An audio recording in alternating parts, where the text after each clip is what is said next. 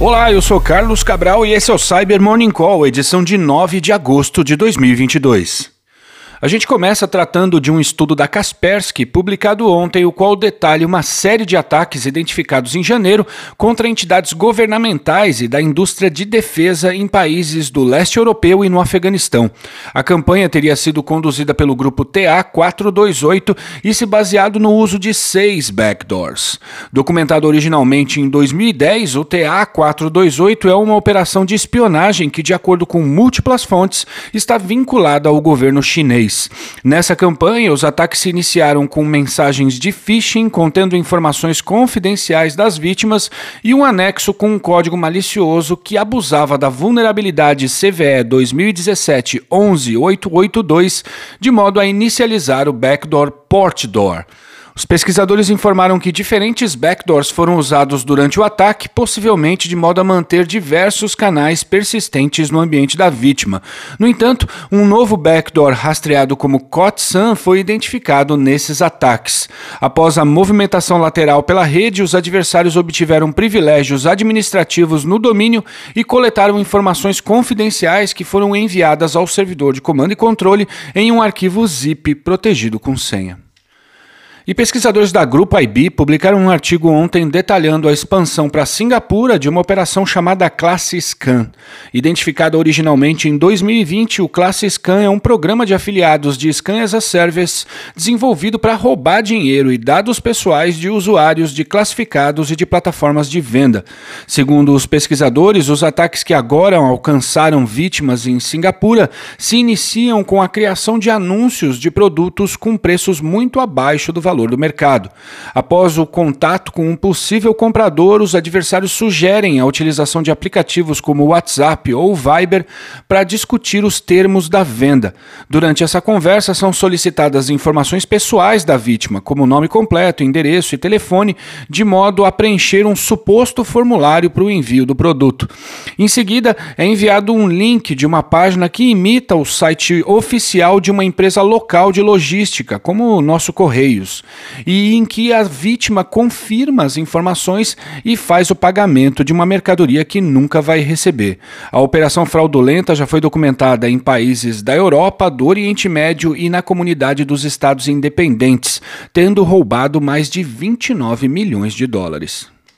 E o pesquisador Do Hyun Lee, por meio do site da SSD Disclosure, publicou a prova de conceito e detalhes adicionais sobre a vulnerabilidade CVE 2022-32787, que afeta componentes do Safari em iPhones, iPads, Macs, Apple Watches e Apple TVs, tornando possível a condução de ataques de execução arbitrária de código.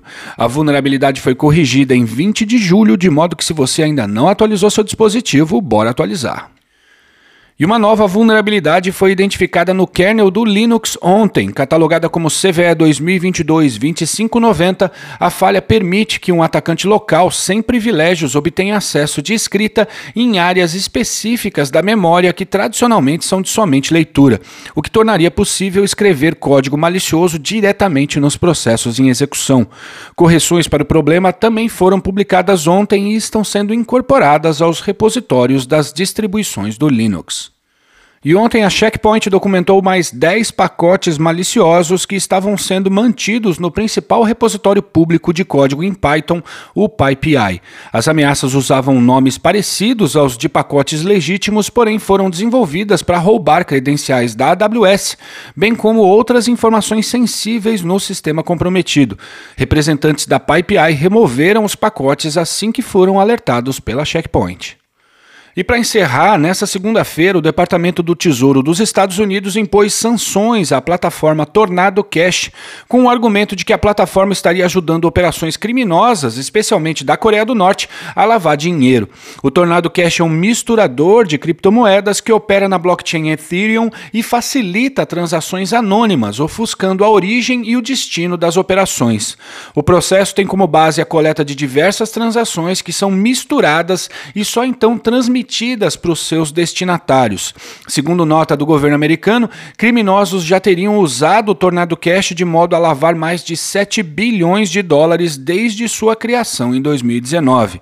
Desse valor, estima-se que 455 milhões estariam ligados a operações do grupo Lazarus, principal braço de hacking do governo norte-coreano. Na prática, a sanção bloqueia os bens da Tornado Cash nos Estados Unidos e de qualquer um de seus operadores que tiverem quaisquer negócios no país.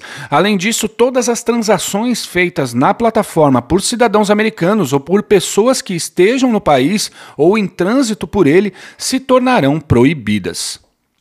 E é isso por hoje, mas antes de encerrar, eu te peço que, se você gosta desse podcast, nos ajude a compartilhar ele com seus amigos. E não deixe de nos avaliar em sua plataforma de podcasts, ok? Obrigado por ouvirem o Cyber Morning Call e tenham um bom dia.